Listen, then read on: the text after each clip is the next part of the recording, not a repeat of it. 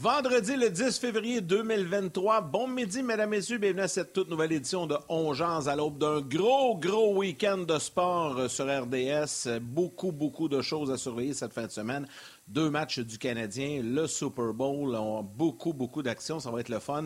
On va en discuter aujourd'hui, on va parler du Canadien euh, avec Marc-André Dumont dans les prochaines minutes. Dans la deuxième portion de l'émission, Pierre Vercheval en direct de l'Arizona pour nous parler du match du Super Bowl présenté dimanche. Ça va être fort intéressant. On aura des échos de vestiaire également, les commentaires de Martin Saint-Louis, le Canadien qui a repris le boulot hier après-midi. Donc, euh, on va vous présenter ça dans les prochaines minutes. Salutations aux gens sur Facebook Live, YouTube, rds.ca et via la télé également sur les ondes de RDS. Salut Martin, bon midi. Hello, buddy. Bon midi. Tu as raison. Gros, gros, gros week-end de sport. On a un Super Bowl qui est tout simplement superbe. Euh, personne ne s'entend sur les prédictions sur qui va remporter ça. Alors aujourd'hui, euh, je ferai des salutations, bien sûr, à ces fans de football euh, qui euh, ont hâte à cette consécration, les gens qui vont faire des parties, qui vont recevoir, qui vont aller dans des parties, les gens qui prennent ça à cœur avec un menu, puis on prend ça au sérieux. Tous ces gens-là, là, puis il y en a beaucoup là, qui nous écoutent, salutations. C'est pas parce que j'ai pas parlé de la tragédie à Laval que, je ne voudrais pas qu'on passe par-dessus puis que c'est fini puis on passe à autre chose. On pense quand même à vous. Mais on va essayer tranquillement, pas vite, de, de, changer les idées de, tout le monde. Donc, on pense à vous et euh, on, sait un beau bonjour aux gens qui vont euh, regarder le Super Bowl en fin de semaine. Oui, beaucoup de gens qui vont se réunir. Euh, je ne sais pas si tu as remarqué, Martin, mais j'ai affiché ma prédiction sur le mur derrière moi. J'ai sorti le chandail de l'équipe qui, je pense, va remporter le match de dimanche. Est-ce que tu as sorti le chandail? Est-ce que tu ben as sorti le chandail de l'équipe que tu penses que tu vas gagner ou tu n'avais pas de chandail des Chiefs et que tu as juste mis les Eagles?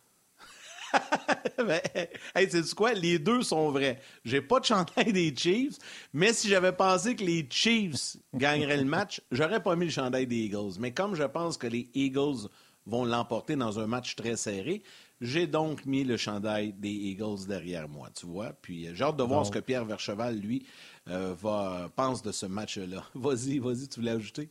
Tu sais que je parle, en tout cas, tu sais que je parle souvent de toi à, la radio. Fait que, euh, il nous écoute toujours en faisant son épileptique. Euh, non, elliptique. Excuse-moi, pas épileptique, elliptique. Non, pas pareil. il sait que c'est de lui que je parle. Salutations au chum Ben Roger, qui est un fan fini des C'est son club. oui, lui, c'est ah son équipe. Hein, ben c'est son équipe. Lui, il doit être content. Ah oui, être content de voir le chandail, mais je pense que les Eagles vont remporter. Ça va être un match très, très serré. Bon, on va en parler de football dans la deuxième portion de l'émission, mais avant, on va parler un peu du Canadien et du gros week-end avec Marc-André Dumont. Mais allons faire un tour du côté du vestiaire pour euh, quelques échos de vestiaire chez les joueurs du Canadien. On essaie de construire une, fondation qui va être solide pour euh, la culture ici. Puis euh, je pense que ça part des vétérans de, tout le temps jouer de la même façon, peu importe si c'est Game 1 ou Game 82 ou Game 65, ça change rien. Je pense qu'il faut, essayer de gagner tous les matchs. Overall, c'est quelqu'un qui, a extrêmement bien performé. Puis il mérite justement d'avoir ça. Je pense que c'est un, signe de confiance qui arrive euh, du management. Puis c'est le fun pour quand tu es un jeune joueur d'avoir justement avoir deux ans de, contrat, ça te donne un petit, un petit lousse. Puis tu peux t'installer vraiment, te sentir plus encore plus à la maison. Uh, at Montreal. It was a good spot. Um, again, uh, some of that's kind of left out of my decision. Um, but I feel like it, it, it came together pretty quickly and, and, definitely really happy about it. It's, you know, a dream come true, you know, even um, working to, to moments like this for so long and to have that done and, and it's really, really special. Bon, on va dire bonjour à Marc-André euh, tout d'abord. Marc-André, salut. Salut Martin, salut Yannick. Et euh, dans le cas de Jordan Harris, euh, c'est une saison complète. Souvenez-vous, puis j'avais applaudi ces commentaires de Kent Hughes qui avait dit ce ne sera pas parce qu'un joueur ne joue pas bien qu'à un moment donné, on ne l'enverra pas à Laval aller jouer 25 minutes, jouer l'avantage numérique. Ça se peut qu'il y ait une rotation. Les blessures ont fait qu'il n'y a pas de rotation. Mais on a quand même eu à l'occasion un Jack High dans les estrades ou un Jordan Harris dans les estrades. Et euh, je pense qu'on n'était pas capable de les envoyer à Laval pour faire ce qu'on pensait qu'ils allaient faire parce qu'ils ont bien fait. Est-ce que ça aurait été bien pour mhm. eux? Peut-être. Mais juste vous rappeler à quel point que peut-être les jeunes défenseurs du Canadien ont déjoué les euh, pronostics parce que même le DG en début d'année se disait peut-être qu'il y aura une rotation. Donc, un fait accompli d'avoir passé une saison complète avec le Canadien. On ne sait pas. Peut-être que le Canadien, avant la date limite des transactions, retournera des Jordan Harris de ce monde, des Arbor Jacky pour qu'ils puissent aller jouer en séries éliminatoires avec euh, le Rocket. Il faut que ces joueurs-là soient avec euh, le Rocket avant la date limite des transactions, si je ne me trompe pas, Marc-André. Ça va? Ça va super bien, vous autres? OK. ça va bien. Hey, il y, a du sport à RDS en fin de semaine, ça commence ce soir. Match du Rocket, match de l'Armada euh, contre le Phoenix, euh, Super Bowl dimanche, deux matchs canadiens. Ça va être un week-end de sport occupé. Le sport, c'est toujours. Les madames sont moins contents. hey, Jordan Harris. Alors, contrat de deux ans, 1,4 million euh, par année. et tu as raison, Martin. Puis rappelle-toi, on en avait parlé. Ouais. Je m'excuse, je pense que. Ah, tu as perdu le signal? Non. mais je disais que c'était une bonne signature, Marc-André. Je ne sais pas si tu nous entends, j'espère oui, que oui. Ben, je, vous ai perdu euh, une fraction de seconde. C'est effectivement une bonne signature. C'est une bonne signature. Euh, et, Martin, tu as raison. Probablement que ça aurait été bénéfique pour des gars comme Jack High, comme des, gars comme Harris à un moment donné. Puis rappelle-toi, l'automne, à un moment donné, il y a eu des rotations où est-ce qu'il y avait, il y avait des, joueurs qui passaient. Si je, me si je me rappelle bien, Harris a passé deux matchs consécutifs dans les estrades. Mais là, ce qui est arrivé par la suite, c'est qu'il y a eu des blessures. Et là, ben, les blessures qui sont arrivées, Matheson, euh, Savard s'est blessé également. Mais là, ça, ça l'a empêché complètement euh, d'envoyer des joueurs à Laval. Mais c'est aux joueurs de faire son cheminement. Hein. On dit toujours aux joueurs, là, tu veux tu t'établir comme joueur de la Ligue nationale, il y a différentes routes qui peuvent te mener à ça.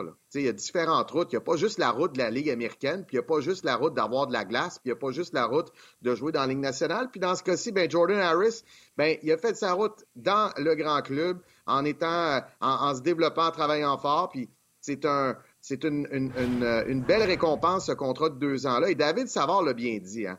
Les gars là, qui sont sur des contrats plus courts, puis des gars qui sont euh, euh, qui arrivent dans une nouvelle ville, sont souvent en location, ils peuvent pas s'acheter quelque chose comme un condo ou une maison, s'établir pour de bon, acheter des meubles sais, ça a l'air fou, là, mais tu sais, quand tu achètes des meubles, puis à partir du mois de mai, juin, tu retournes chez vous pour quatre mois, tu fais quoi avec les meubles? Tu fais quoi avec euh, ton achat? donc, le fait de savoir qu'il y a une certaine stabilité pour les deux prochaines saisons, ça lui permet vraiment de se concentrer sur le hockey puis de poursuivre son développement. Fait je pense que pour les deux parties, c'est une, excellente nouvelle.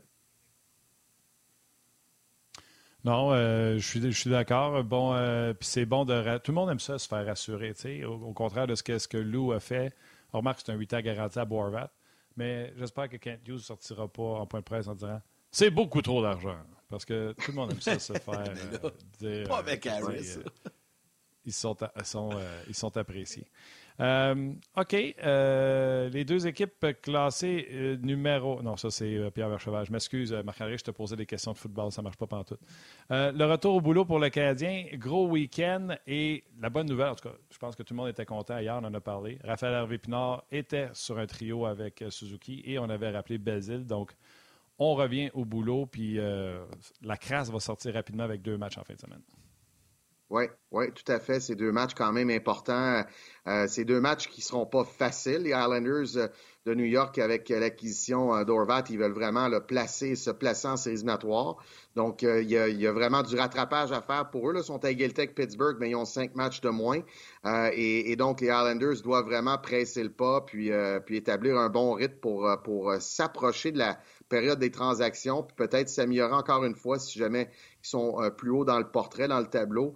Euh, et Edmonton, qu'on connaît, qui sont, euh, qui c'est l'équipe de, Connor McDavid, qui est tellement rapide. Ça va être assez spectaculaire le voir euh, jouer. J'aime ça, ces matchs-là en après-midi, durant le week-end du Super Bowl. Ça nous permet de, de voir du ben sport en après-midi, voir du sport le soir. Fait que tu peux regarder du hockey en, en après-midi, samedi, puis continuer, continuer le soir.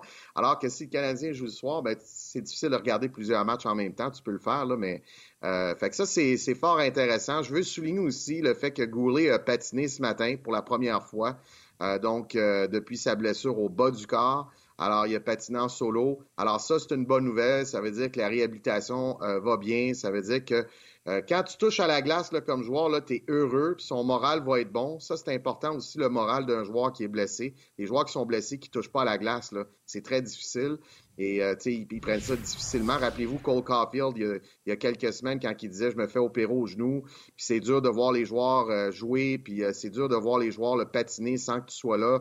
Il y avait un samedi soir, c'était contre les Leafs de Toronto. Donc, Caden Goulet, je suis certain qu'aujourd'hui, c'est sa plus belle journée depuis plusieurs semaines. Et donc, on voit la lumière au bout du tunnel. Lui voit la lumière au bout du tunnel. Il y a beaucoup de travail à faire hors glace, probablement avec les physiothérapeutes. c'est-à-dire les thérapeutes athlétiques du Canadien, il, va faire des heures de, de thérapie athlétique dans les prochaines semaines. Alors ça, c'est encourageant. C'est même encourageant pour les autres joueurs. Ils se disaient, euh, ces gars-là euh, vont pouvoir venir nous aider puis nous donner un coup de main dans les prochaines semaines. Fait que ça, c'est une autre euh, bonne nouvelle du côté du Canadien ce matin. Bon, Marc-André, on voit des images actuellement de Jonathan Drouin, puis je veux, je t'entendre un peu là-dessus, Martin, en rappelant que demain, c'est le dernier match rétro pour le Canadien avec l'espèce de chandail bleu poudre, en espérant euh, on brise le mauvais sort. D'ailleurs, RDS aussi, ça, me permet de le mentionner. RDS va présenter le match vintage avec l'ancien logo, les vieux vestons. ça va être le fun. En tout cas, je pense que ça va être un beau happening. Et là, Jonathan Drouin s'est entraîné ce matin au centre sur euh, le quatrième trio. Est-ce que c'est la dernière chance pour Jonathan Drouin, un, de se mettre en valeur peut-être pour un prochain contrat à Montréal ou ailleurs, ou de se mettre en vitrine pour euh, essayer de le transiger, parce que ça, ça a l'air que c'est pas trop facile de le transiger. Vous en pensez quoi? Ben, c'est sûr que c'est pas facile de le transiger parce qu'il est tellement inconstant, c'est difficile pour une équipe de dire j'achète quoi? Sais, quand tu fais une transaction, c'est la même chose pour le Canadien. Là. Le Canadien, s'il euh, échange Jonathan Drouin ou peu importe le joueur qui échange, tu sais toujours ce que tu donnes, mais tu es, toujours incertain de ce que tu reçois. Même si c'est des choix repêchage, surtout si c'est des choix repêchage, tu ne sais pas quel joueur tu vas repêcher avec euh, ce choix-là.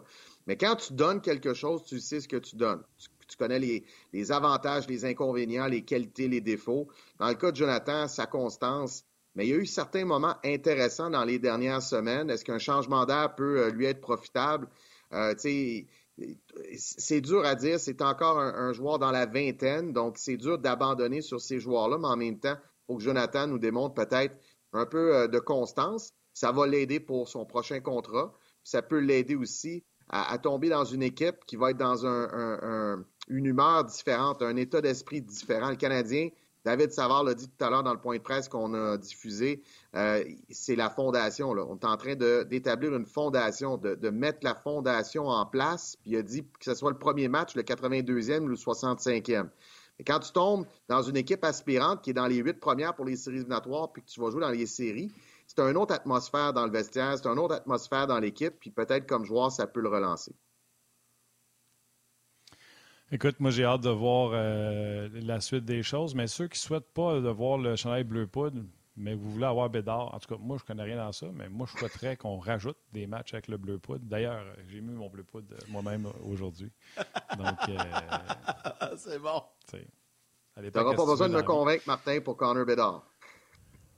Non, hein? Puis, euh, sais-tu quoi, avec la transaction d'hier, je fais une aparté, là, la transaction d'hier de parce qu'on n'était pas en onde, Yann, hier, quand la transaction de Tarasenko est sortie. Le Tarasenko est après, Nicolas est sorti pour euh, pas grand-chose. Puis je ne veux pas manquer de respect à Samuel Blais, mais c'est parce que Samuel Blais, lui aussi, est agent libre à la fin de la saison, puis libre comme l'air.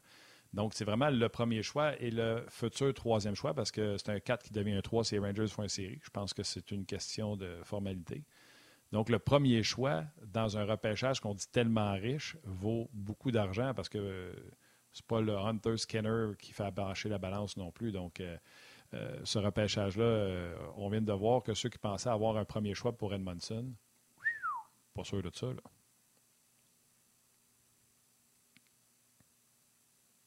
Non, puis les premières transactions, là, souvent, là, dans, dans n'importe quelle ligue, les premières transactions, ça donne le ton parce que ceux qui négocient par la suite, ils se disent, ben, le comparable le plus récent, c'est celui-là alors, euh, pourquoi, pourquoi je te donnerais plus? Il y, a, déjà un comparable. Fait qu'effectivement, les premières transactions, puis ça, ben, j'ai été DG dans LHJMQ, puis quand il y a un DG qui faisait une transaction, mettons que tu étais vendeur, euh, quand tu es vendeur, puis le premier DG qui vend, il vend à rabais, là, on se regardait, les gars, on disait, Colin, il nous aide pas, là, tu sais. Puis à l'inverse, tu quand tu es acheteur, puis que la première transaction, euh, un autre acheteur a acheté très, très cher, Là, tu sais, on levait les yeux au ciel en disant Ouais, ça va nous coûter une beurrée si on veut améliorer notre club. Fait que les premières transactions, ça donne le ton, effectivement, Martin. Euh, pour Edmundston, le, choix de première ronde peut euh, peut-être s'éloigner à cause de ça. Puis, tu sais, il reste encore euh, beaucoup de temps, là. Puis, je termine avec ça, Marc-André, mais je, vais te demander. Toi, tu l'as vécu au junior, mais, tu sais, quand ça part quand même assez tôt, c'est le cas avec la transaction d'Orvat qui a eu lieu la semaine dernière, mais, tu sais, ça donne comme presque un mois encore. Là, il reste euh, en deux, trois semaines. C'est long là, avant de se rendre à la date limite. Puis on dirait que la tendance d'année en année, je me trompe peut-être, mais je pense pas.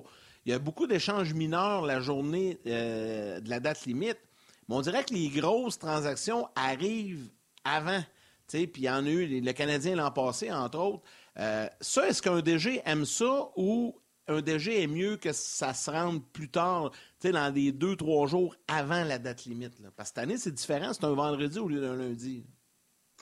Ben, ça, dépend, du nombre d'équipes vendeurs puis du nombre d'équipes acheteurs. C'est ça le, point, le majeur. Euh, parce que quand tu es une équipe acheteur puis qu'il y a beaucoup de ventes, tu te dis, regarde, moi, je négocie, c'est moi qui ai le gros bout du bâton parce qu'il y en a qui vont rester prêts avec leurs joueurs. Puis des fois, c'est l'inverse. Tu as plus de vendeurs, puis là, les acheteurs, euh, c'est-à-dire as plus d'acheteurs. Puis là, les acheteurs se disent, je suis mieux de, faire ça vite. Tu sais, les remparts de Québec, ils ont acquis Justin Robida à Noël, mais ils l'ont annoncé au mois d'août ou septembre. Ils l'ont pas annoncé, en fait, l'information a coulé. Ils ont, ils, ils ont, laissé couler l'information, ou il y a quelqu'un qui a laissé couler l'information, peu importe qui. Euh, et, donc, euh, ils ont donné le ton. ils ont donné le ton, ils ont dit voici ce qu'on va payer pour Justin Robida, puis on rentre Justin Robida à Noël, donc on est une équipe aspirante. Les Islanders, ben, c'est serré au classement. Donc, euh, ils, veulent faire les séries, puis ils se disent, ben, si on va chercher Bo Horvat, on va payer peut-être la même chose ou, un petit peu moins cher, une petite affaire moins chère peut-être dans trois semaines, mais ces trois semaines-là, il n'est pas avec nous autres. Alors, euh, des fois, les équipes veulent faire ces, ces transactions-là plus vite pour donner un boost à leur vestiaire donner un boost à l'état d'esprit de leur équipe pour, montrer à leurs joueurs que, hey, nous autres, là, on croit en ce groupe-là, on croit en, notre équipe, puis on veut avancer en séries éliminatoires, on veut aller loin. Et donc, euh, ces transactions-là, des fois, euh, ça peut arriver plus tôt. Mais il y a tellement de facteurs dans la Ligue nationale, les gars, vous le savez, la, la, la masse salariale, euh, la, la, disponibilité des choix au repêchage, euh, c'est tellement complexe. Là, des fois, euh, ça, passe toujours par le comptable avant de, conclure une transaction. Donc, des fois, c'est les chiffres qui parlent plus que, vraiment les valeurs qui sont échangées. Euh, avant d'aller sur d'autres sujets, un petit mot sur aujourd'hui, on a annoncé que la Coupe Molson pour le mois de janvier, sans surprise, c'était Samuel Montembeau qui l'avait remporté. Euh, la question que moi je poserais à la suite de ça, c'est. Puis les opinions de tout le monde sont bonnes. Ce qu'on vient de voir de Samuel Montembeau, c'est le meilleur Samuel Montembeau. Est-ce que vous pensez que c'est un flash in the pan ou vous pensez que c'est le début de quelque chose qui va continuer à progresser? Je vais commencer avec euh, Marc-André. C'est une super bonne question, Martin. Puis euh, moi, je pense pas que c'est un flash in the pan, puis je vais, je, vais, je vais te donner mes raisons. Je je savais pas que tu allais poser cette question-là en passant. C'était pas dans, dans nos notes de ce matin. mais, j'aime ça. Qu'est-ce que tu as dit? Je suis le même. C'est bien, j'aime ça. Mais ce que je veux dire sur Samuel Montembeau, ben, ça va répondre un peu à ta question. Parce que j'ai sorti quelques notes ce matin. Puis, euh, tu sais, vous savez, les gars, tu sais, je suis très impliqué avec les entraîneurs, euh, tu sais, de la Ligue M18-3A, puis je suis tout ce qui se passe dans la LHJMQ, dans le M18-3A, à Hockey Québec, euh, les Jeux du Canada qui s'en viennent, on va en parler tout à l'heure, je vais en glisser un mot. Tu sais, pour moi, les, modèles pour les joueurs de hockey, c'est important. Puis pour, pour, pour faire progresser le sport, pour faire progresser des jeunes athlètes, j'étais encore sur la glace là, euh, pendant six semaines dans une école secondaire de la rive sud pour travailler avec des, des jeunes de, de, 12 à 17 ans, 16 ans, 17 ans. Euh, euh, et, et j'aime ça. Mais Samuel Montembeau, ce que j'aime, c'est que c'est un beau modèle de persévérance. Donc, lui, là, avant de s'établir, puis on peut parler qu'il s'est établi dans la Ligue nationale aujourd'hui. C'est vraiment, là, à 26 ans, il s'est établi. Ça lui a pris 104 matchs dans la Ligue américaine. Il a fallu qu'il travaille dans trois organisations de la Ligue nationale différentes. Il a joué euh, pour deux organisations différentes dans la Ligue américaine, deux saisons avec l'une, une saison avec euh, l'autre. Euh, et Et là, il s'établit à 26 ans après avoir travaillé très fort, après s'être amélioré constamment. Samuel Montambeau aujourd'hui est plus confiant, plus constant qu'il l'était il y a un an et demi. Est-ce que j'aimerais qu'il contrôle peut-être ou travaille sur ses retours de lancer un petit peu de temps en temps?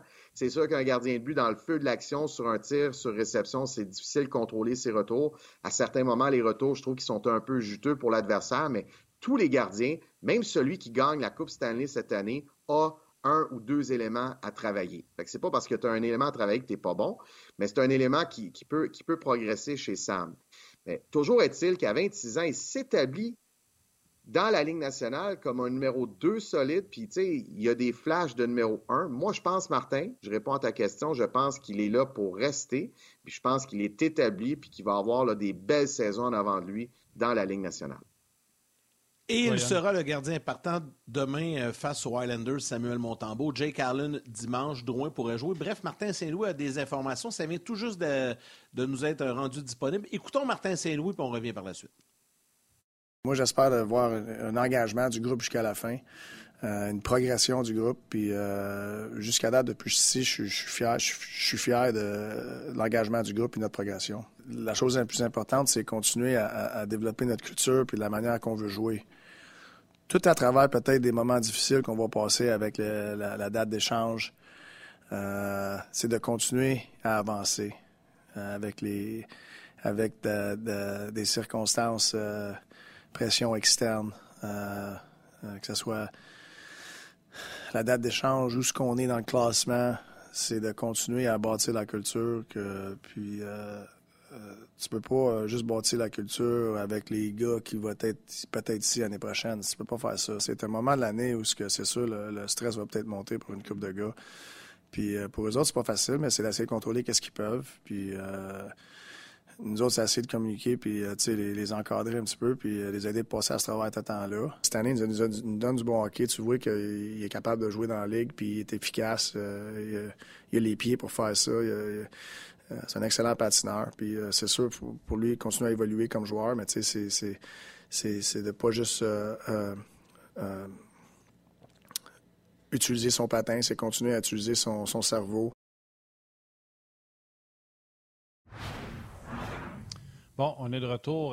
Martin Saint-Louis qui a souri quand il est venu le temps de dire de continuer de faire avancer l'équipe. D'après moi, il s'est retenu pour ne pas dire le train. Mais ça, c'est mon opinion à moi. Euh, avant de poursuivre, euh, Yannick, je posais la question, puis euh, je l'ai posée à Marc, puis je voulais te la poser à toi. Samuel Montambeau, un gardien québécois en plus, ça te faire plaisir. Tu y crois-tu? Ben oui, j'y crois certain, moi. Je, je pense pas qu'il va être un numéro un l'an prochain, mais moi, j'y crois certain. Je suis content de le voir là. Puis c'est, comme Marc-André dit, c'est un modèle aussi. C'est important, un modèle, euh, un joueur québécois, francophone, identifié aux Canadiens pour les jeunes joueurs de hockey euh, au Québec. Je trouve ça génial. Puis il faut, il faut qu'on, continue à lui donner la chance d'être devant le filet le plus rapidement possible. On s'arrête pour la télé, puis on invite les gens à nous suivre sur le web. Est-ce que ça répond à ta question, Martin? Ben oui, mon ami. Ben oui, mon ami, ça répond, euh, ça répond à ma question. Puis ça fait sourire notre ami Marc-André parce qu'il fait Oh oh! Je ne m'attendais pas à cette question. Oh oh oh oh! Hey, parlons, euh, parlons. Martin Saint-Louis, Martin Saint-Louis, là, j'ai retenu des mots euh, importants dans son point de presse. C'est, on, on, reprend après la pause du match des étoiles, puis quelques jours de congé. Il a parlé d'engagement. Fait que je vais laisser Martin souligner les joueurs qui visaient probablement dans ce, avec ce mot-là. ensuite, il a parlé de progression, il a parlé de culture, il a, dit le mot culture trois fois dans, dans le, le, clip qu'on a retenu à RDS. Et puis, il a parlé de moments difficiles à la période d'échange. Parce qu'une période d'échange, ben, il y, y, a un peu de, de tumulte. Les joueurs sont stressés, les joueurs qui pensent qu'ils vont changer d'adresse. Euh, puis oui, il y a le joueur de hockey, mais il y a toute la personne derrière ça. Les gars, ils ont, ils ont un réseau à Montréal, ils ont, ils ont, un appartement, un condo, une maison, peu importe. Là, épouse, enfants sont ici. Là, ben, c'est des, des, changements majeurs quand tu es euh, transigé comme ça, puis il y a des décisions à prendre. Est-ce que la famille reste le reste de la saison, ça en vient tout de suite, on déménage tout le monde, mes enfants sont à l'école, à la garderie, etc. Donc, euh, il a parlé de moments difficiles. Donc, est-ce que euh, est-ce qu'il y aura beaucoup de changements? Peut-être pas, mais euh, euh, c'est ce que j'ai retenu du point de presse. Tout à fait. Oui, moi aussi, j'ai adoré ça. A... quand il a parlé de culture, je l'ai dit plus qu'une fois, j'aime mieux la culture que va amener un baiser qu'un Harvey Pinard que les autres qui sont là. mais il a quand même pris la peine de mentionner que ce n'est pas juste en faisant jouer les joueurs qui seront là l'an prochain. Il faut que tu fasses jouer d'autres joueurs. C'est peut-être ça. C'est peut-être Belzile, qu'on ne voit pas dans les plans, mais il amène de la culture. Fait que j'aime ça, mettre des mots, ce que j'espère. Puis l'affaire qu'on n'a pas parlé, parce que tout de suite, le point de presse de Martin Saint-Louis est arrivé, gars, c'est que le premier gardien de but qui garde les buts au retour, je sais que c'est un back-to-back, mais normalement, le Canadien aurait commencé avec Carey Price, on est d'accord? Là, on part avec Montembeau. On part avec Montembeau. Ça le mérite, honnêtement. Ben oui, il mérite, là. C'est correct. Martin Saint-Louis, c'est un gars qui va au mérite aussi. Mais je trouve ça, euh, il est conséquent. Il est conséquent de la façon qu'il agit. Euh, le temps file rapidement, euh, Marc-André, puis je sais que tu veux nous parler de Benoît Gros. Benoît Gros, qui est l'entraîneur-chef du Crunch de Syracuse dans la Ligue américaine, qui a été honoré. Un bel hommage cette semaine à Gatineau. Il a été longtemps l'entraîneur des Olympiques. puis tu étais là, puis il y avait il y a eu de beaux discours. C'était une belle cérémonie. Oui, Benoît Gros, qui est, euh, à mon humble avis, puis à l'avis de plusieurs dans la LHGMQ, le meilleur coach de l'histoire de la LHGMQ. Oui, il y a eu des euh, Pat Burns, des Claude Julien, des Alain Vigneault, mais euh, Benoît Gros a remporté trois Coupes du Président à ses sept premières saisons. Puis gagner une Coupe du Président dans la LHJMQ, c'est pas facile. En gagner trois en sept saisons, c'est exceptionnel. Hum. Et les Olympiques lui ont rendu un hommage. Ils ont ici une bannière en son nom. Euh, euh, au, plafond du centre Slush Poppy à Gatineau et tous ces anciens euh, entraîneurs adjoints, plusieurs joueurs ont été invités. Moi, j'ai été l'adjoint de Benoît Groux pendant deux saisons, en 2006-2007, puis en partie en 2007-2008. J'ai toujours dit ouvertement que Benoît Groux était de loin l'entraîneur avec qui j'avais travaillé et que j'avais affronté aussi parce que je l'ai affronté quand j'étais à Val d'Or et quand j'étais au Cap-Breton. Euh, pendant quelques plusieurs matchs en fait. C'est l'entraîneur qui, durant le match, est, le meilleur que j'ai affronté puis avec lequel j'ai travaillé. Il voit tout, il, gère, sa gestion de banc était exceptionnelle. Donc, l'utilisation des joueurs, la lecture de ce que l'adversaire a fait, les ajustements que l'adversaire a fait durant la période. Benoît n'avait pas besoin euh, du vidéo pour voir ça. Il voyait tout, tout, tout. Et euh, donc, il est avec le Crunch de Syracuse, qui est le club école du Lightning de Tampa Bay. Stacy Rose, qui est le directeur général adjoint du Lightning, euh, était sur place. Julien Brisebois, directeur général euh, du Lightning, était également sur place à Gatineau. Claude Giroux a rendu un bel hommage euh, en disant, on se demandait les joueurs, les, les pratiques étaient tellement dures avec Benoît. Mais quand on gagnait la coupe, on savait pourquoi ça avait été dur. Les matchs étaient plus faciles. Maxime Talbot, il a, il a parlé d'un moment d'un moment clé dans sa carrière où euh, Benoît Gros lui a dit devant le groupe, après une mauvaise défaite sur la route, une réunion le lendemain, il a dit Si toi tu penses que tu as des skills, tu n'en as pas de skills, puis tu joueras pas dans la Ligue nationale à cause de tes skills, tu vas jouer dans la Ligue nationale à cause de ton éthique de travail puis ton jeu défensif. Puis Maxime, il disait, tu sais, j'avais 18 ou 19 ans et, et, et c'était dur d'entendre ça de la part de, ton entraîneur junior, mais c'est la plus belle chose qu'il a pu me dire. Euh, ils sont devenus amis, comme il disait, dès, dès que mon, stage junior euh, s'est terminé. Donc, Benoît Groux devient un immortel euh, à Gatineau et c'est fort bien mérité. Oui, ben, je suis euh, convaincu et euh, c'est surtout ce que dit euh, Julien Brisebois il a dit que c'est la plus grosse acquisition qu'il avait fait ou sa meilleure acquisition qu'il avait fait pour diriger ces jeunes joueurs. Ce n'est pas peu dire. Et je pense que les André Tourigny de ce monde et bien du monde ont hâte que Benoît Gros ait son, sa chance dans la Ligue nationale de hockey. Tu y crois? J'espère qu'il va avoir sa chance bientôt. Ça sera le fun. André Tourigny l'a dit, l'a tellement bien dit, je vais le paraphraser, l'an passé, quand, euh, Arizona était en ville, à Montréal, puis les journalistes lui ont parlé de, toutes sortes de sujets, puis il a dit, je comprends pas que Benoît Gros n'est pas dans la Ligue nationale. Il dit, je comprends pas, il dit, c'est le meilleur coach que j'ai affronté dans, dans la LHJMQ. Il dit, je comprends pas. Alors, ça, c'est un bel hommage de la part euh, d'André Tourigny, ça dit tout. Est-ce qu'il va avoir sa chance?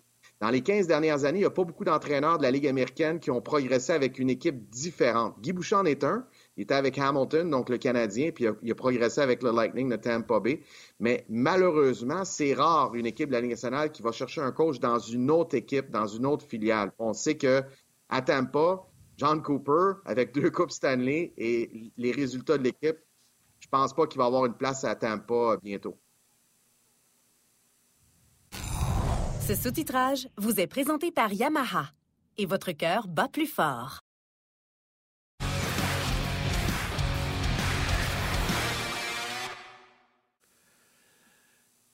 Marc-André, on va terminer notre discussion ensemble, puis on parlera des Jeux du Canada la semaine prochaine parce que je sais que c'est important, puis tu veux parler des jeunes, mais là, on a Pierre qui, est prêt en Arizona. Je veux juste terminer en te laissant parler du match de ce soir sur RDS. Il y a un match de la Ligue de hockey junior major du Québec et tu y seras.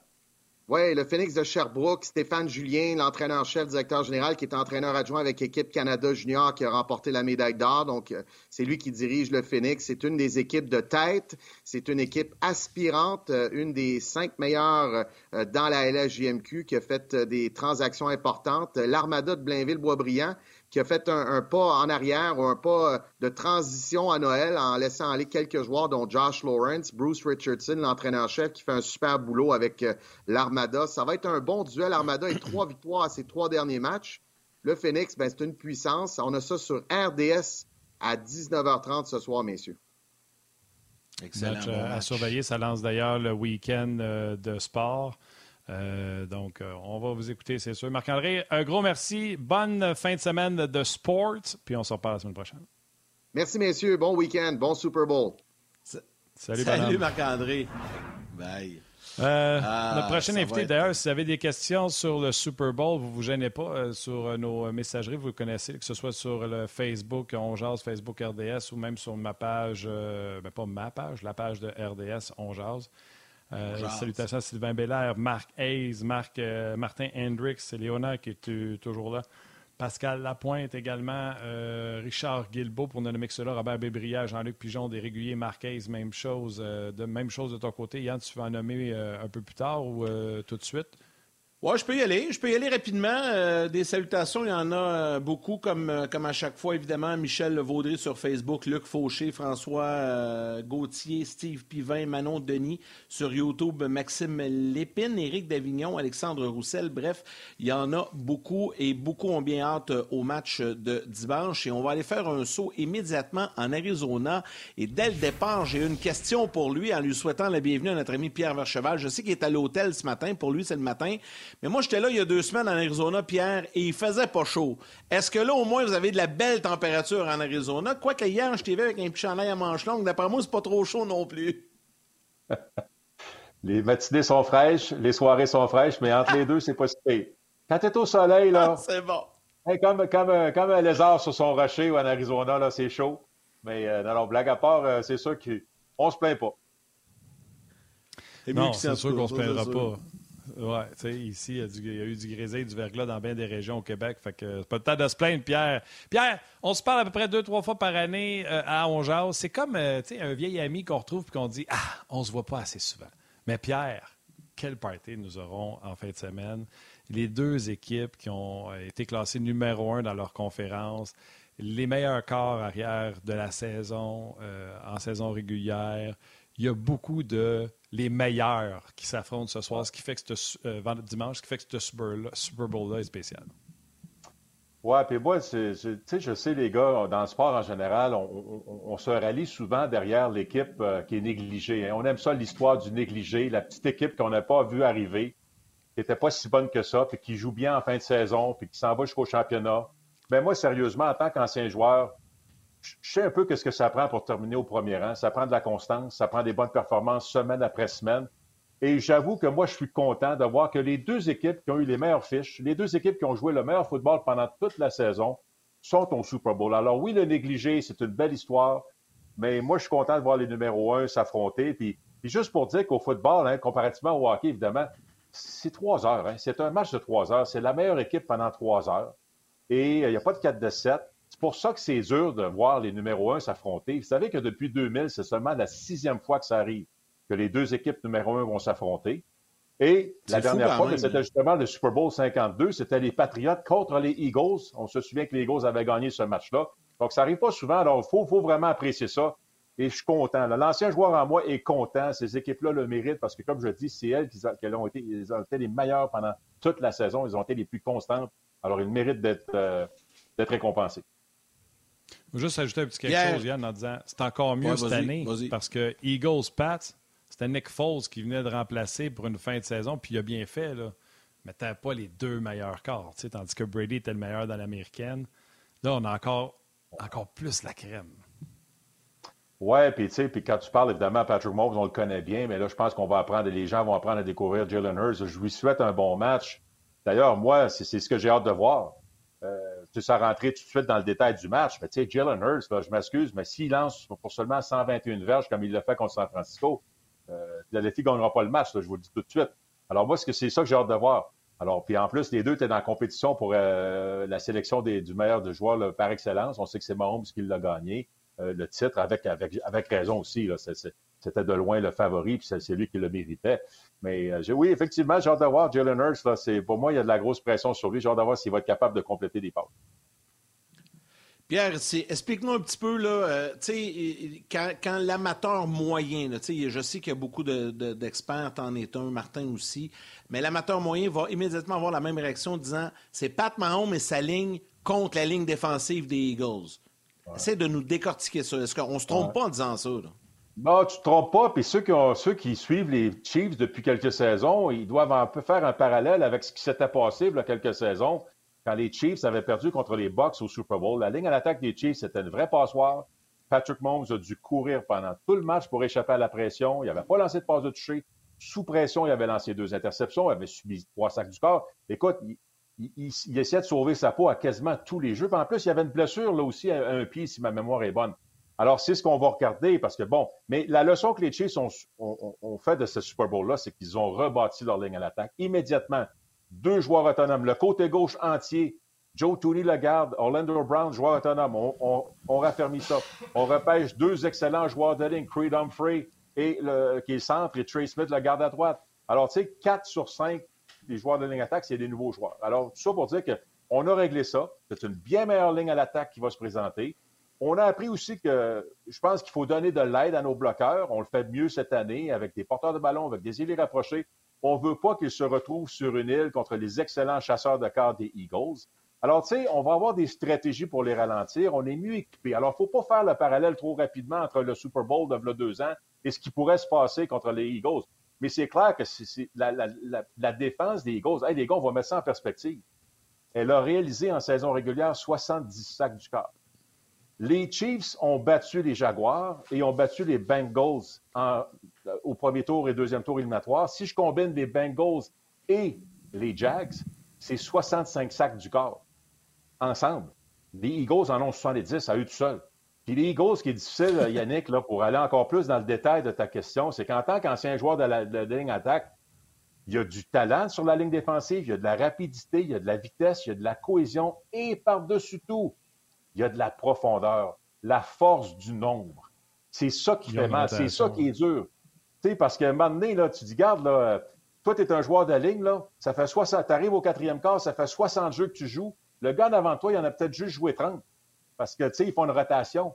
Ils utilisent 8, des fois 9 joueurs de ligne défensive. Donc, le gars d'avant toi, il est toujours frais et dispo. Il est toujours là à 100 000 à l'heure.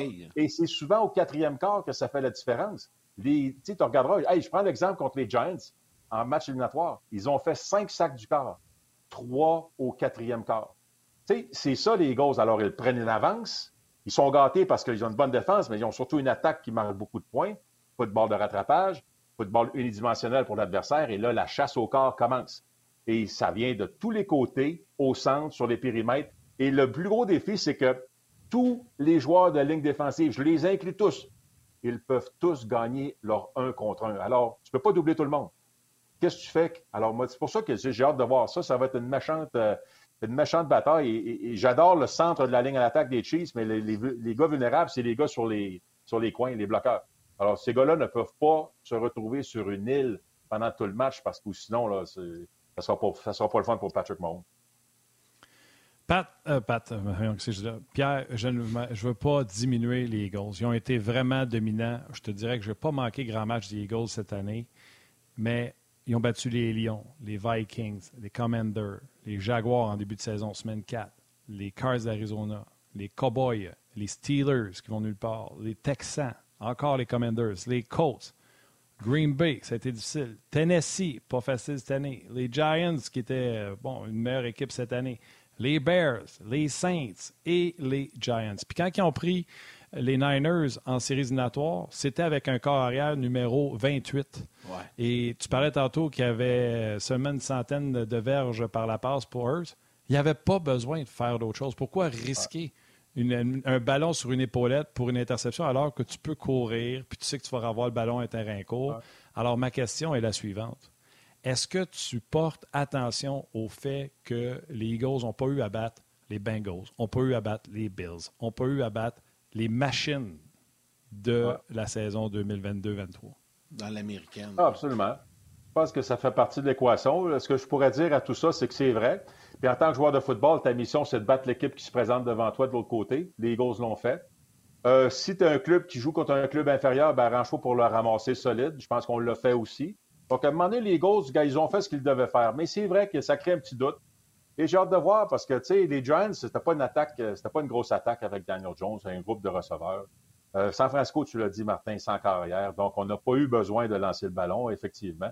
D'ailleurs, tu sais, en moyenne, c'est 33 courses par match pendant la saison régulière. Ça a monté à 44 courses par match pendant les matchs éliminatoires. Alors, c'est sûr. Alors, on a joué ça de façon simple, c'est ce qu'il fallait faire. Mais oui, effectivement, quand tu regardes les Eagles, la défensive des Eagles, tu parlais des Lions, Martin, mais les Lions avaient une bonne attaque. Les Lions, mine de rien, c'était une attaque dans le top 10 au niveau des points marqués. Ils ont marqué 35 points contre semaine 1. Oui.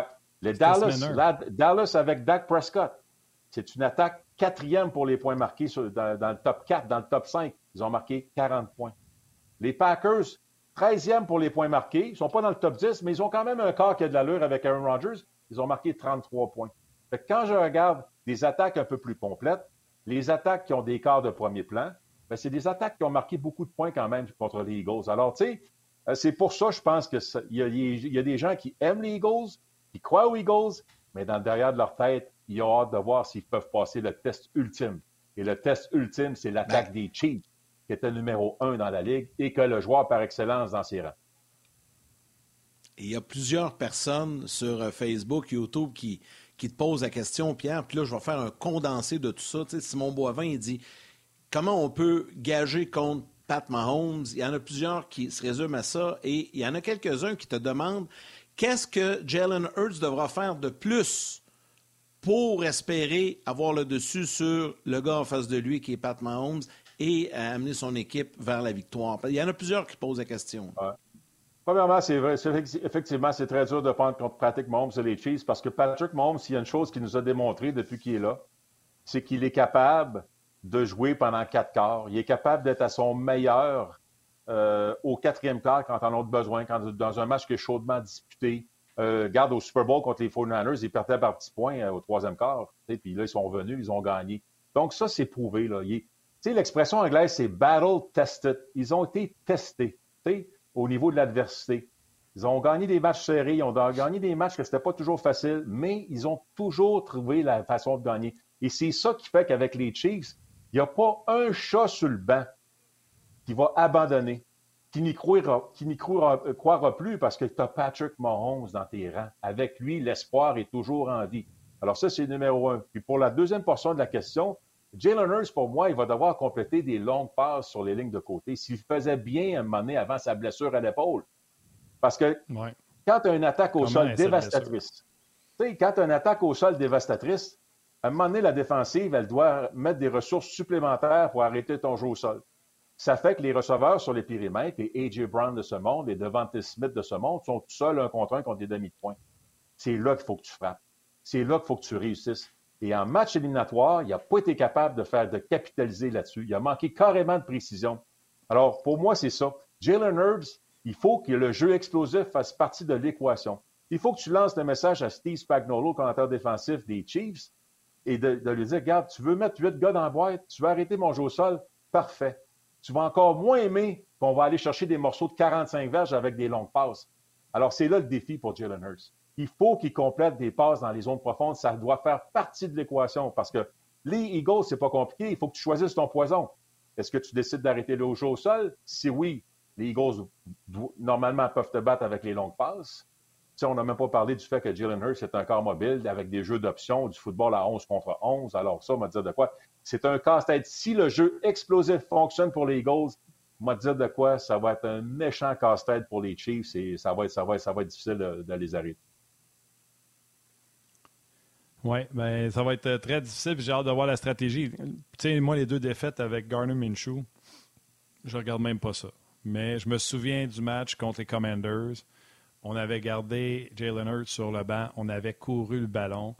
Euh, je veux qu'on regarde les stratégies. Puis, on, du côté des Eagles, la stratégie versus la ligne défensive des Chiefs. Tu veux me parler de Chris Jones avec raison. Mais du côté des Chiefs, est-ce que ce n'est pas d'essayer de courir contre les Eagles? On se souvient qu'on était allé faire deux acquisitions au poste de ligne défensive quand on s'est fait piler d'en face par les Commanders, Pierre. Est-ce que, entre autres sous qu'on avait été euh, chercher, cette rotation que tu as parlé de la ligne défensive, est-ce que la stratégie pour battre les Eagles, c'est de leur courir d'en face ou essayer d'établir le, avec le gars qui maltraite le gazon, Pacheco, ou ça va être de faire aller la magie? Puis la même chose d'autre côté, du côté des Chiefs, la stratégie face à sa ligne défensive des Chiefs et de Chris Jones. Ouais, écoute, du côté des Chiefs, c'est clairement pour moi, ça prend un peu plus d'équilibre. Euh, je comprends qu'il y a beaucoup de petites passes de Patrick Mahomes, que ce sont des jeux au sol déguisés, là, hein, des passes pièges, des passes en parallèle, des passes derrière la ligne d'engagement, des passes à la ligne d'engagement. C'est toutes des courses, des courses déguisées, ça. Euh, les Chiefs en ont une panoplie. Euh, écoute, on s'entend que la passe piège, là, ça va être un élément essentiel. Puis les passes pièges, là, ils en ont un arsenal complet pour les porteurs, pour les alliés rapprochés, pour les, receveurs espacés. C'est l'équipe numéro un pour les passes pièges, ça, les Chiefs. C'est l'équipe qui a gagné le plus de verges dans l'année avec des passes pièges. Ça, contre une ligne défensive, c'est primordial. Euh, moi, je, moi, je suis d'avis, là. Je suis content que tu m'ouvres la porte, Martin, parce que moi, cette semaine, je regardais ça et je suis d'avis que pour moi, les porteurs de ballon des Chiefs vont être un élément essentiel avec du jeu au sol, mais par la passe. Moi, dans ma tête, c'est écrit dans le ciel que les porteurs de ballon vont être ciblés plusieurs fois par la passe, parce que quand tu as une ligne défensive qui s'en va au corps rapidement, et derrière tout ça, on fait beaucoup de couverture de zone. Ça fait qu'il y a beaucoup d'espace pour les petites passes dans le flanc, les petites passes aux porteurs. Les porteurs sont capables de faire rater un plaqué. On a vu la, la, deux semaines contre San Francisco, les, certains demi-défensifs des Eagles étaient vraiment mauvais sur les plaqués. Alors moi, j'ai hâte de ça. Puis du jeu au sol. Puis on parle toujours du gros jeu au sol des Eagles. Mais moi, la blague, je dis toujours, c'est peut-être le jeu au sol des Chiefs qui pourrait surprendre parce que les Eagles, pour la première fois en machinatoire, devront se méfier du jeu, du jeu aérien de l'autre équipe. Tu en parlais tantôt, Martin. Contre les Giants, on ne se, méfiait, pas du jeu aérien. On pouvait se concentrer sur le jeu au sol. Contre San Francisco, encore moins, on pouvait se concentrer sur le jeu au sol. Là, là, tu dis, ouf, on a Patrick Mahomes de l'autre bord, capable de lancer le ballon, on a un arsenal de receveurs, on a Travis Kelsey, on ne veut pas donner de longs morceaux de terrain, donc on va accorder le jeu au sol. On va peut-être même inviter les Chiefs à courir. On va dire, regarde, si on va choisir un poison, on va choisir le, jeu au sol des Chiefs. Mais là, tu, permets aux Chiefs de contrôler le ballon, de contrôler le temps de possession, de faire avancer. Puis c'est une chose que Patrick Mahomes, je trouve, qu'il a pris de la maturité, c'est qu'il est capable de dire, regarde, moi, ça ne me dérange pas. Si ça prend 14 jeux pour traverser le terrain, là, je suis prêt à le faire. Ça prend des courses, ça prend des petites passes. Je vais parquer mon ego euh, euh, dans le vestiaire, c'est pas grave, on fait avancer le ballon. Alors ça, j'ai bien hâte de voir ça. Alors moi, petite prédiction, j'attends, je m'attends à des grosses performances des porteurs de ballon. Quand on va cumuler les verges des porteurs de ballon, gain au sol, gain par la passe, je m'attends à ce que ce soit, soit un total assez élevé. Puis de l'autre côté, la ligne défensive des Eagles, on en parlait. La, une des forces de la défense des Eagles, là, vous allez me voir venir, là, à, la, à la blague, je pourrais dire, c'est aussi l'attaque des Eagles qui marque beaucoup de points. Souvent, on marque beaucoup de points en première demi football de rattrapage en deuxième demi. Donc, la défensive des Eagles n'est pas obligée d'arrêter le jeu au sol pendant quatre quarts. Alors ça, ça va changer, moi, je pense, au Super Bowl. je ne m'attends pas à ce que ce soit à sens unique pour les Eagles en première demi. Alors, est-ce que la défense des Eagles va pouvoir arrêter le jeu au sol pendant quatre quarts? Alors, c'est ça vraiment qui pourra, qui, euh, qui euh, pourrait faire la différence. Alors, moi, j'ai bien hâte de voir ça. Moi, je veux juste rajouter sur le jeu au sol, puis tu as parlé des bons porteurs, puis tout le monde parle de Pacheco, puis je l'ai fait tantôt avec sa course démoniaque. Euh, oubliez pas McKinnon, qui est un porteur de ballon qu'on utilise surtout à la porte des buts, mais parce que c'est un bloqueur exceptionnel. J'ai vu un segment à NFL Countdown, on a fait un 10 minutes sur euh, ses qualités de bloqueur. Puis ça, Pierre, tu en as parlé avec la ligne défensive colossale des Eagles, une ligne offensive améliorée du côté des Chiefs, à quel point c'est un aspect, tu sais, faire le premier bloc, puis se mettre en position de recevoir un ballon. regardez bien McKinnon, je pense qu'il pourrait être une clé dans, ce match-là. Oui, non, écoute, les porteurs de ballon, on, quand on parle de protection, hein, c'est plusieurs choses une protection. Tu sais qu'un sac du corps, je pourrais te donner cinq raisons pour un sac du corps facile. Là. Numéro un, la ligne rate son bloc. Numéro deux, le porteur rate son bloc. Numéro trois, le receveur ne fait pas le bon tracé. Le carrière doit tenir le ballon trop longtemps dans ses mains. Il se fait un sac du corps. Quatrième, écoute, euh, carrière fait pas mauvaise lecture. Ça prend du temps avant qu'il dégaine. Il tient le ballon trop longtemps, sac du corps. Peut-être une mauvaise stratégie. Donc, tu sais, un sac du corps, c'est vraiment l'attaque. Hein. Euh, puis les porteurs de ballon, ben, c'est bon de mentionner. Euh, j'ai hâte de voir. Euh, c'est sûr que les porteurs de ballon, moi, je m'attends à ce que ce soit plus en mode on donne des petits coups d'épaule, puis on s'en va devenir le cinquième receveur. Parce que historiquement, les Eagles, c'est pas une équipe qui blitz beaucoup, c'est une équipe qui se fie vraiment à sa ligne défensive. On y va avec nos quatre chasseurs de corps. Alors oui, un petit peut-être, on va dire au porteur, gars, oups, tu as peut-être le bloqueur à gauche. Si le bloqueur à gauche est correct, parfait, tu t'en vas tout de suite dans ton faire ton dépanneur ou faire ton tracé de passe. Alors, j'ai bien hâte de voir, mais moi, je, vois ça beaucoup. on va avoir des formations porteur à côté du bloqueur, elle est rapprochée à côté de l'autre bloqueur, puis là, whoop, des petits coups d'épaule. Après ça, on va se déployer euh, dans le flanc où on va faire nos tracés. Alors, on, va faire du football intéressant, euh, intelligent du côté des, des Chiefs. Je ne peux pas croire qu'on va laisser la ligne défensive dicter le tempo de ce match-là. Pierre, un autre élément important, on parle beaucoup des joueurs, on parle beaucoup des, acteurs principaux sur le terrain, mais euh, il y a deux entraîneurs également, il y a un duel d'entraîneurs. Moi, j'aime beaucoup Andy Reid et euh, je me rappelle que Laurent Duvernay-Tardif en a parlé souvent à quel point il respecte l'homme et le coach. Euh, puis on l'a vu encore cette semaine, un homme avec une grande, grande classe. Parle-moi un petit peu du duel d'entraîneurs, force et faiblesse. Qu'est-ce qu'il faudra regarder? Oui, puis c'est un excellent point, Yannick, parce qu'il faut parler des entraîneurs, parce que, bon, moi, je pêche pour ma paroisse, les gars, là, mais je suis convaincu. Ça, ça serait difficile de me faire changer d'idée, là. Pour moi, le football, c'est le sport où les entraîneurs ont le plus grand impact sur le résultat du match, sur l'allure du match. C'est eux qui font la préparation, c'est eux qui vont établir les plans de match, c'est eux qui vont faire les ajustements, c'est eux qui vont sélectionner les jeux. Et là, on rentre après ça dans la gestion du match, la gestion du cadran, la gestion des temps d'arrêt, la gestion des revisions vidéo. Quatrième essai, est-ce que j'y vais? J'y vais pas. Est-ce que je dégage? Est-ce que je fais, un botté de précision? Il y a beaucoup de décisions qui sont prises. Alors, quand tu mets tout ça ensemble, clairement, les entraîneurs au football ont un impact sur le résultat du match. Alors, c'est, il faut, faut, faut en parler. Andy Reid a beaucoup d'expérience. Il a déjà gagné un Super Bowl. Ça va être sa quatrième participation au Super Bowl. Il y en avait une avec les Eagles, sa troisième maintenant avec les Chiefs. Alors, c'est sûr que moi, je pense qu'il y a un avantage là parce qu'il a déjà vécu ça. C'est un gars qui est très créatif. C'est un gars qui n'est pas, pas gêné d'y aller en quatrième essai, lui non plus. Puis d'autre bord, Nick Sirianni, écoute, j'aime beaucoup sa, son swag, son swagger, hein, c'est le mot que les Anglais utilisent. Tu vois que c'est un gars qui est confiant, petite dose d'arrogance, il aime son équipe, il est fier de son équipe, ça paraît. Des fois, tu vas le voir, là, il regarde la caméra, puis il en voulant dire, regarde, là. Mais c'est un gars aussi qui. C'est l'équipe qui a, fait, qui a tenté le plus grand nombre de quatrième essais cette saison. Il fait confiance à son jeu au sol. Sa fameuse faux filade du corps, là, la, mêlée de rugby, est exceptionnelle. Alors, c'est un gars. Mais j'ai hâte de voir, dans un gros match comme ça, le Super Bowl, est-ce qu'il va figer? Est-ce qu'il va rester lui-même? J'ai hâte de voir si ça ne va pas l'affecter, mais c'est un gars qui est très agressif. Je ne pense pas qu'il va changer. Je pense qu'il va rester lui-même. C'est ce qui l'a amené là. Je, t'arrête. Le temps de souhaiter bon Super Bowl à tout le monde. Prédiction du côté du web. Salutations à nos mères, câlins à nos enfants. Oui, tu n'auras pas le choix, Pierre. Avant la fin, il va falloir que tu nous donnes une prédiction. Euh, c'est le fun, c'est le fun le duel euh, des, euh, des, entraîneurs. Puis tu sais, toute ta préparation, je fais ah oui, j'ai hâte de parler de ça. Ah oui, j'ai hâte de parler de ça. Mais là, tu me scies deux jambes. L'arbitrage. Carl Shefford, qui sera l'arbitre en chef, pour toi, c'est une mauvaise nouvelle pour les Chiefs. Moi, je les reconnais. Il y en a que j'aime mieux. Je trouve qu'ils sont. Mais je sais. quand je vais le voir, je vais faire Ah oui, lui. Mais pourquoi c'est une mauvaise nouvelle pour les Chiefs? Ben écoute, ouais, pour ceux qui ne connaissent pas, ben, c'est parce que si on monte au Super Bowl 55, Chiefs, Bucks, qui était l'arbitre en chef? Carl Sheffers. 15 pénalités ont été infligées dans le match. 11 contre les Chiefs. 11 contre 4, là, euh, tu te poses des questions à un moment donné. C'est pas vrai qu'il y a juste une équipe qui retient. C'est pas vrai qu'il y a juste une équipe qui fait des choses illégales. Alors, tu sais, euh, parce que, tu sais, on s'entend, les gars, là.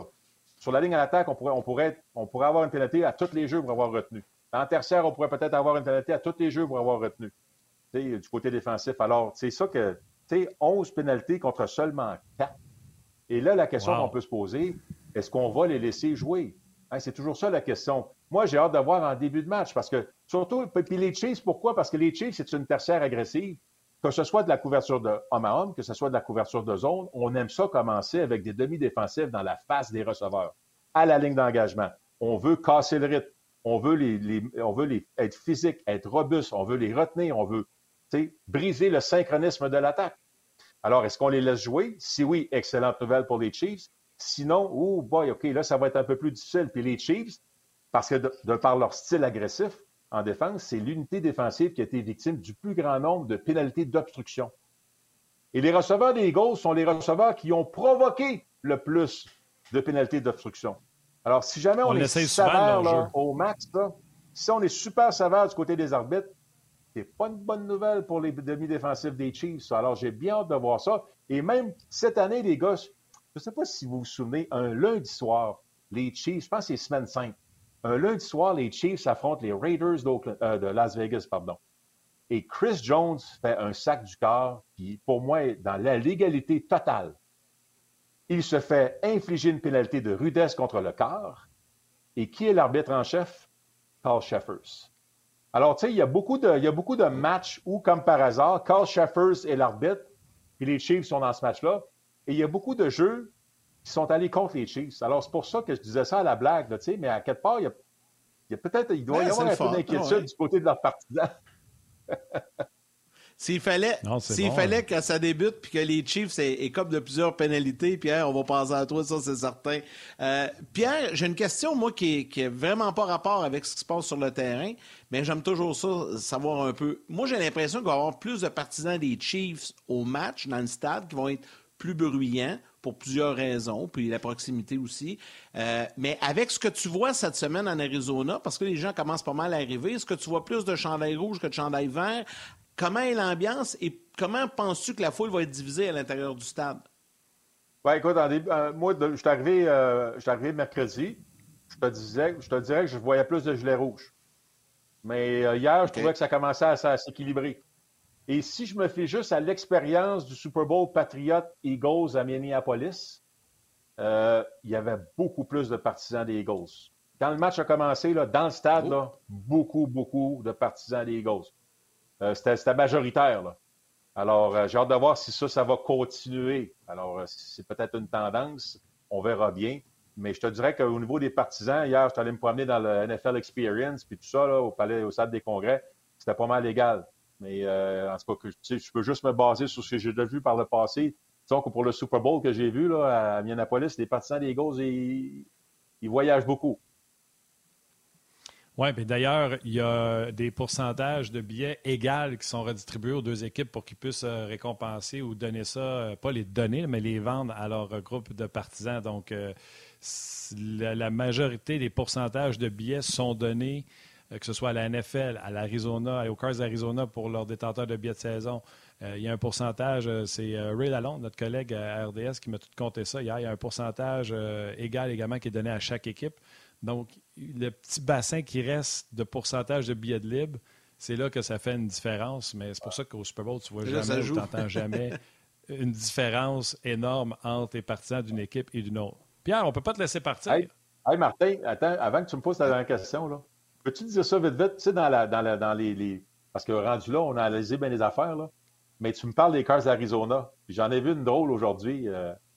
Sais-tu que l'équipe qui gagne dimanche va avoir plus de victoires au State Farm Stadium que les Cars de l'Arizona? Les Cars de l'Arizona avaient une fiche de une victoire et huit défaites. Et dans les huit défaites à domicile, il y en a une contre les Eagles, il y en a une contre les Chiefs. Fait que le gagnant de dimanche va avoir plus de victoires dans le stade des Cards que les Cards eux-mêmes. Bon, je ferme ma parenthèse. ça, ça c'est incroyable. En deux matchs. Ça, c'est incroyable. Mais Pierre, la question qui reste, euh, puis Yannick va être d'accord, puis les jaseux n'attendent que ça. Quelle est ta prédiction? Moi, je vais prendre les Chiefs. Euh, écoute, j'aime beaucoup les Eagles. J'adore leur ligne en attaque. J'adore leur jeu au sol. C'est le fun à décrire. C'est le fun à analyser. Mais je, je, quand je regarde du haut Reed Mahomes contre duo Sirianni Hurts. Moi, j'aime mieux le duo Reed Mahomes. Ça ne veut pas dire que l'autre n'est pas bon et qu'il ne gagnera pas. Quand je regarde la force, tu le calendrier, le cheminement, le parcours, quand je regarde que les Chiefs ont battu les Jaguars qui étaient sur une lancée, les Bengals qui étaient leur bête noire, qui étaient sur une séquence de 10 victoires, tu avais gagné les trois derniers matchs. Je trouve que les Chiefs ont fait face à l'adversité. Ils ont joué contre des meilleurs clubs. Ils ont joué contre un calendrier qui est plus difficile. Et je pense que ça, ça va venir les aider dans le match ultime. Alors moi, c'est un peu comme ça que je vois ça. Euh, je vois un pointage qui pourrait même 34 à 27. Moi, je pense qu'il va se marquer des points. C'est quand même deux attaques qui sont capables de marquer beaucoup de points. Alors, c'est un peu comme ça que je le vois. Euh, c'est sûr que, bon, euh, que le fait que Patrick Mahomes a gagné le, trophée par du joueur par excellence, c'est pas une bonne nouvelle pour les Chiefs parce que de mémoire, le dernier à avoir, gagné les deux, c'est Kurt Warner, puis on remonte en 1999, puis je pense que les huit ou neuf derniers joueurs par excellence qui ont joué au Super Bowl, ils ont tous perdu. Fait que ça, c'est ça va dans la case pour les, pour les Eagles, mais tant qu'à rester dans tout. Parce que rendu là, il faut sortir tout. Là, hein. Il faut vider le sac de, de, de stats et eh d'histoire. Les Chiefs, par contre, vont avoir leur gilet blanc, les boys. Et les gilets blancs ont gagné 15 des 18 derniers Super Bowls. Alors, tu sais, on peut s'amuser avec toutes sortes d'affaires, mais euh, euh, c'est sûr que moi, je ferai un peu ce qui fait mon affaire pour, pour, prédire que les Chiefs ont gagné. Mais je, je, vois un Patrick Mahomes qui est en mission. Sais, alors, euh, c'est un peu comme ça que je le vois. Mais encore là, j'ai hâte de voir. Moi, l'élément clé, c'est Jalen Hurst. Jalen Hurst, s'il commence à compléter des passes tôt dans le match puis qu'il livre la marchandise, oh, là, par contre, je vais peut-être regretter ma, prédiction, mais pour l'instant, j'y vais avec Mahomes. Il va faire la différence. Pierre, Habituellement, à ce moment-ci, on remercie l'invité, mais là, on va faire ça différemment euh, cette fois-ci. Je t'invite à rester là, parce que là, j'ai deux petits tableaux à présenter. Je ne sais pas si tu as le retour euh, visuel de, l'émission, mais au pire, on, va te le raconter. Je vais commencer avec le rendez-vous pour les gens, parce que ça, c'est important. Dimanche, c'est la grande journée du Super Bowl sur RDS à compter de... Bon, il y a le Canadien l'après-midi, à compter de 17 h. Pierre, David, toute l'équipe sera là euh, pour l'avant-match de 17 h, le match par la suite l'après-match. Bref, c'est un rendez-vous à ne pas manquer. Et habituellement, j'y vais avec mes remerciements et les étoiles et tout ça, mais là, on va te garder pour les étoiles parce que tu as reçu énormément de commentaires de gens, beaucoup d'amour euh, à ton endroit. Et ce sont les gens qui décident les, les étoiles parfois. Et été le cas aujourd'hui. Alors, Martin, je te laisse partir avec la troisième étoile. La troisième étoile, The Third Star de YouTube, Maxime Lépine. La deuxième étoile de Second Star du Facebook RDS, Manon Denis. Et la première étoile, The First Star, choisie par la communauté sur le rds.ca, l'équipe de football de RDS, incluant Pierre Vercheval, Mathieu Prou, David Arsenault, Didier Herméjus, Bruno Epel, Danny Desrivaux, euh, également, euh, Andréane Barbeau qui fait euh, une, émission Blitz, je pense que ça s'appelle, avec Danny. Je ne veux pas oublier Jasmin Leroux qui est excellent également dans NFL Red Zone avec Didier. Si j'ai oublié quelqu'un, Pierre, je te laisse le mentionner.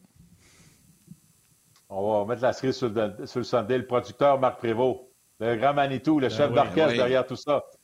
Et on pourrait continuer parce qu'il y, a une grosse équipe technique derrière tout ça. L'équipe technique qui fait un, travail incroyable, mais euh... ah non, regarde, on est choyé, puis je suis content que vous en parlez parce qu'il n'y a rien qui se fait tout seul dans ce show-là. Les gens devant la caméra, les gens derrière la caméra, les gens en régie, beaucoup de travail, beaucoup de monde qui, sont passionnés. Alors vraiment, là, très fier de notre équipe football, puis je le dis toujours, moi je mettrais notre équipe football contre n'importe quelle autre équipe. On n'a rien, on rien à envier en personne. Puis d'ailleurs, la seule affaire que vous avez envie, c'est les salaires qui se donnent euh, aux États-Unis. Euh, vous êtes bien gâtés à RDS, mais aux États-Unis, c'est comme un autre niveau, je dirais. Puis Pierre, tu sais, j'ai fait NFL Red Zone, tu sais que je tripe sur le football, tu sais que j'en écoute énormément. Fait que je peux pas juste prendre les matchs de RDS, j'en prends beaucoup. L'équipe de Tony Romo est excellente. Un que tout le monde apprend à, découvrir aux États-Unis sur Fox, puis là, avec l'arrivée de Brady, tout le monde se demande ce qui va arriver avec Greg Olson, qui fait un travail spectaculaire. On sait que Troy Aikman a été signé, etc. Ils ont des grosses équipes. Mais tu as raison. D'un partisan de football, d'un gars qui en regarde dans une quantité incommensurable, vous n'avez rien à envier à qui que ce soit. Puis là, je vais prendre votre petite équipe de la description. David et toi, tu images ça, tu colores ça, chapeau. Puis j'aime quand David fait des petites allusions au, euh, au mini-pot. ah, oui, il fait des petites ah, on a vraiment une bonne équipe, on se bien, on a beaucoup de plaisir. Ah, c'est le fun. Mais écoute, Pierre, transmets nos salutations à toute l'équipe là-bas sur place. Donc, les gens, soyez là. Euh, RDS est sur place. On est en direct euh, pour euh, tout, ben, tout le week-end. Il y aura plein d'interventions et pour le match. Pierre, on souhaite un excellent match. Salutations à toute la gang là-bas. On souhaite le meilleur des Super Bowls. Puis un gros merci d'avoir été avec nous ce midi. Bon week-end en Arizona. merci beaucoup, les boys. Puis bon, bon, bonne fin de show. Bon week-end. Le méga week-end. RDS, c'est de retour là, avec le, hockey et le Super Bowl. Fait allez, allez, ouais. chercher, bon, allez faire votre commande aujourd'hui pour les snacks. ouais, on va te garder des ailes euh, de poulet. Là. salut, Merch. Hey, salut. Bye. Ah, qu'il est sympathique, je l'adore, il est tellement fin, Pierre. Euh, tu n'était pas obligé de dire oui aujourd'hui. Les gars sont occupés, puis euh, non, euh, non pour le week-end à travailler, des journées de fou, puis tout de oui, accepté, puis il voulait être là, puis c'est le fun. Ah, c'est vraiment génial. Ça va être tout un match, ça va être tout un rendez-vous. Manquez pas ça dimanche. Alors, j'en profite pour remercier donc nos collaborateurs euh, à l'émission d'aujourd'hui, Marc-André Dumont et Pierre Vercheval. Merci à notre belle équipe, à nous aussi également. Valérie Gautran, réalisation mise en onde. Mathieu Bédard aux médias sociaux. Toute l'équipe de production en régie à RDS. Anouk Grillon-Langlais et l'équipe de Sport 30 dans la salle des nouvelles. Et surtout à vous tous, les jaseux, un énorme merci d'être euh, avec nous, de nous suivre sur Facebook, YouTube, RDS.ca et à la télé également. Lundi, Guy Boucher et Benoît Brunet seront là. Et Martin, je te laisse le mot de la fin et de lancer les rendez-vous, les nombreux rendez-vous ce week-end à RDS. Ah, c'est simple. Euh, Canadien deux fois, samedi et dimanche, aux alentours de midi. Euh, je pense que midi, l'émission d'avant-match, le match midi 30, mais vous regarderez, je pense, midi, vous ne vous tromperez pas. Et euh, bien sûr, le Super Bowl, on l'a dit tantôt, c'est 17h, émission d'avant-match avec toute la ribambelle d'excellents commentateur, euh, analyste qu'on a ici à RDS. Yann, ce soir bon Super Bowl, amuse-toi. Oh, à soir aussi. Euh, ce soir, du Rocket, euh, la GMQ. Mhm, ouais. Tout à fait. Donc, de toute façon, c'est RDS que ça se passe. C'était pas ça le slogan à m'amener?